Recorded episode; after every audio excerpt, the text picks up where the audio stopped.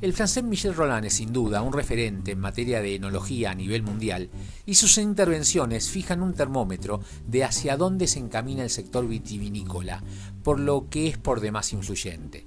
Michel inauguró el concepto de Flying Winemaker, ya que al asesorar a distintas bodegas en 21 países, pasa gran tiempo del año arriba de un avión. Roland empezó a asesorar bodegas en la Argentina en los 90, pero el gran espaldarazo para posicionar al Malbec y a los vinos de Argentina en el mundo fue cuando empezó a desarrollar el Club de los Siete, en el corazón del Valle de Uco, en Vistaflores, Tunuyán. Fue un placer dialogar con Michel Roland en su bodega, al pie de la cordillera, y compartirlo en pasión por el vino. Eh, sabe que eso, eso bueno, pertenece un poco al mundo, el mundo periodístico que tiene siempre que, dar una posición eh, de, de, de, alguien. Eh, bueno, yo, lo que yo, yo conozco bien es que hace, hace 44 años que estoy enólogo y, y en el mundo del vino a través del planeta además. Entonces, bueno, el número uno no sé, pero, pero el más conocido puede ser, porque, porque estoy en Argentina, tengo eh, artículo en Argentina, estoy en Estados Unidos, tengo artículo en Estados Unidos y en 21 países a través del mundo yo he tenido artículos y más en China y en todo lado. Entonces la, la gente eh, me, me, conoce bien. Además, eh, una película famosa que se llamaba Mondo Vino ha, hecho una publicidad enorme, mismo si no me gustaba tanto el tema, pero, pero ha hecho una publicidad enorme y una publicidad mucho más positiva que negativa. Entonces, eh, así, después de 44 años, la gente me conoce. Por supuesto, venir a Argentina, había que venir a Mendoza, no conocía Mendoza.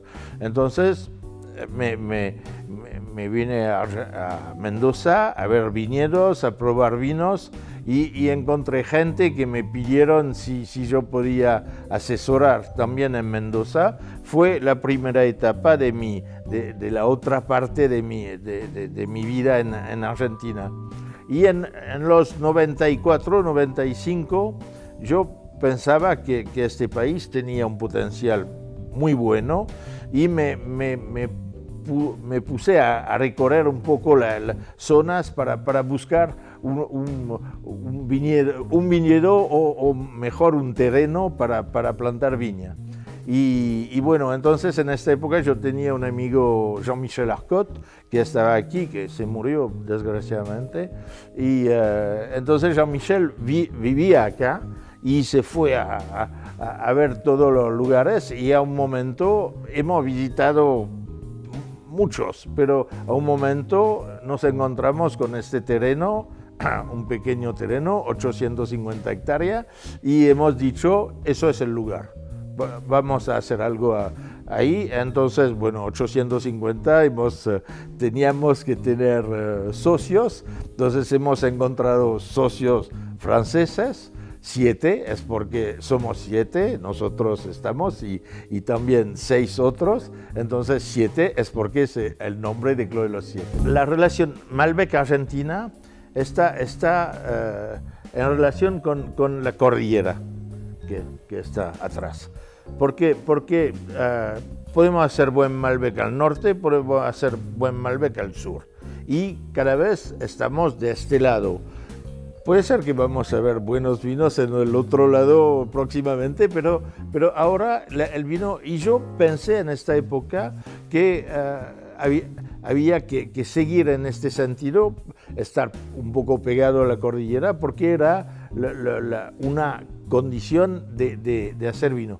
Y segundo, dos cosas más, el suelo, por supuesto que es el, el criterio número uno, el suelo es tan importante. Y la otra, la otra cosa, eh, tener riego por goteo y desarrollar viñedo interesante mirando al suelo. Mago no, Yo, no, no, no hay mago, en, el vino no hay mago, hay mucho trabajo. Y, entonces eh, empecé a, catar, empecé a, hacer cortes hace, hace muchos años. Eh, y yo crecí un poco con, con la el nuevo concepto de vino, porque cuando era joven en Burdeos no se hacía cortes, se mezclaba todo juntos. Entonces hacíamos el vino y después se mezclaba todo. Los cortes eh, salieron en los 80 en Burdeos, en medio 80, un poco menos, 82, 83, hemos empezado. Entonces yo, tengo un background de, de hacer corte muy fuerte puede ser que, ¿sabes? Como, como en, un deporte, eh, todo el mundo juega al tenis, pero no, no todo el mundo juega el mismo, eh, el mismo juego. Eh, entonces, entonces Qatar me encanta, porque eso es mi pasión.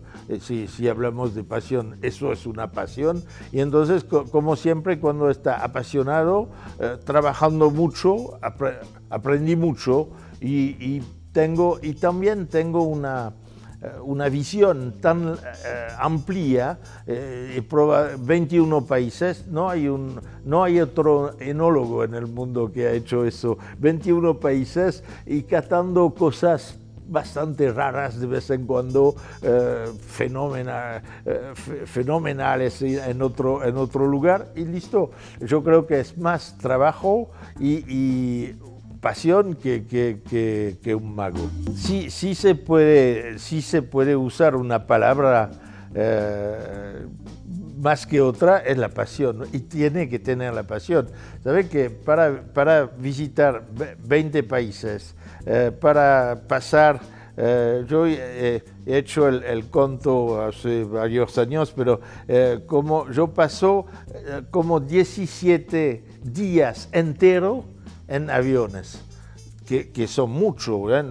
Yo no tomo vacaciones, pero mis vacaciones son, son en aviones. Entonces todo eso es bastante, bastante importante, bastante fuerte. Si no hay pasión, no viene. Y, te digo que a la mañana, a, las ocho y media de la mañana, empezar a tener 120 o 130 muestras a probar para, para hacer los cortes de, de, una bodega o de la otra, y que sea Clo de los siete igual. Entonces eso, eso es es un trabajo muy fuerte y como todos los trabajos muy fuertes, si no tiene pasión, no, no, no, alcanzan. Y yo creo que me animó una pasión eh, muy importante desde muchos años ya. Bueno, en el vino yo creo que hay, una cosa, es una pregunta que, me, que, la gente me hace, eh, ¿qué podemos hacer eh, para los, los jóvenes, para que que, toman vino, que toman vino de, manera razonable, por supuesto. Y yo digo siempre, el vino hay que, hay que captar la atención de, los consumidores, y menos que todos los jóvenes, y transformar, no es una bebida como una bebida que se toma a las 3 horas de la mañana y que no tiene sentido, es una bebida que vehicula eh, cultura. Y si hacemos del vino una bebida atacada con cultura, yo creo que el vino tiene mucho futuro. Para mí, en mi concepto, yo siempre lo digo, entre amigos, tenemos que juntar, eh, una, juntar bronce y hacerle una estatua a Michel Roland, porque Michel Roland, gracias a Michel Roland, está ahí el vino argentino. Espera, espera. Por el momento Michel Roland está vivo, entonces no, quiero calle, no quiero estatua. Una maravilla. Una maravilla, me encanta.